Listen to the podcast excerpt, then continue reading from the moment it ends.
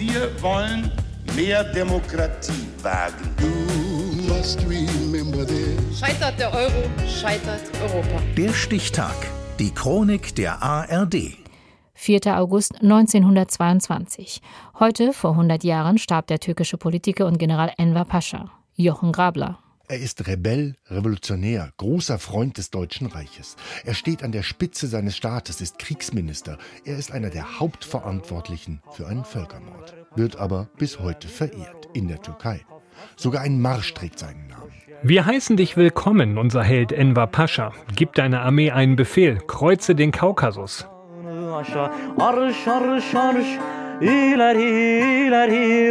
Nun marschiert, marschiert, marschiert. Vorwärts, vorwärts. Enver Pascha ist kleine Leutekind in Konstantinopel, dem heutigen Istanbul. Er macht Karriere beim Militär. Als das Osmanische Reich schon bröckelt, glaubt er an eine große Zukunft des Imperiums, an einen westlich orientierten modernen Staat, eine Republik ohne die verkrusteten alten Strukturen.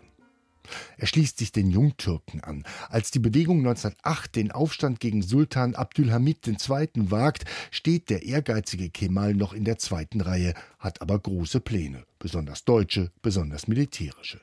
Er will ein enges Bündnis mit dem Deutschen Kaiserreich, wird Militärattaché in Berlin und sorgt dafür, dass deutsche Offiziere in Spitzenfunktionen der osmanischen Armee kommen eine verhängnisvolle Verbindung.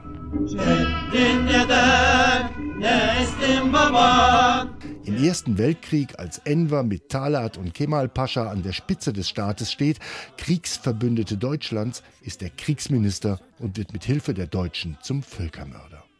Im Winter 1914 schickt er Truppen nach Ostanatolien, um von Russland eroberte Gebiete zurückzuholen.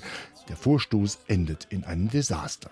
Zwei Drittel der Soldaten erfrieren oder sterben an Typhus.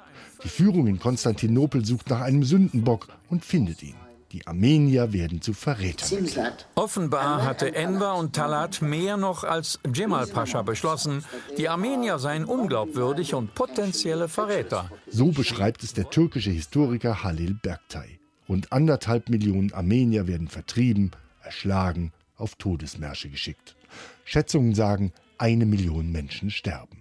Und die Deutschen sehen nicht nur zu. Friedrich Bronsart von Schellendorf ist Generalstabschef des osmanischen Heeres und einer der engsten Berater Enver Paschas. Der Armenier ist, wie der Jude, außerhalb seiner Heimat ein Parasit, der die Gesundheit eines anderen Landes, in dem er sich niedergelassen hat, aufsaugt. Und Reichskanzler Bethmann Hollweg schreibt, unser einziges Ziel ist es, die Türkei bis zum Ende des Krieges an unserer Seite zu halten, gleichgültig, ob darüber Armenier zugrunde gehen oder nicht. Die Armenier gehen zugrunde, aber der Weltkrieg an der Seite Deutschlands geht drei Jahre später verloren. Und als das Osmanische Reich zerbricht, fliehen die Völkermörder mit der deutschen Marine über Odessa nach Deutschland.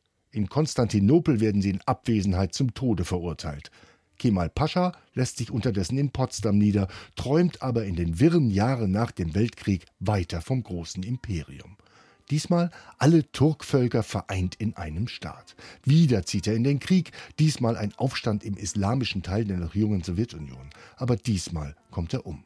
Nach einem erbitterten Gefecht mit sowjetischen Truppen fällt er in der Nähe der tadschikischen Hauptstadt Dujanbe. 1996 wird sein Grab gefunden und die Überreste werden nach Istanbul überführt. Er bekommt ein Ehrengrab als einer der Väter der modernen Türkei.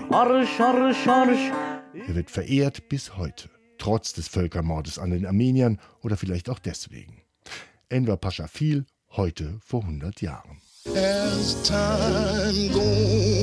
Der Stichtag. Die Chronik von ARD und Deutschlandfunk Kultur. Produziert von Radio Bremen.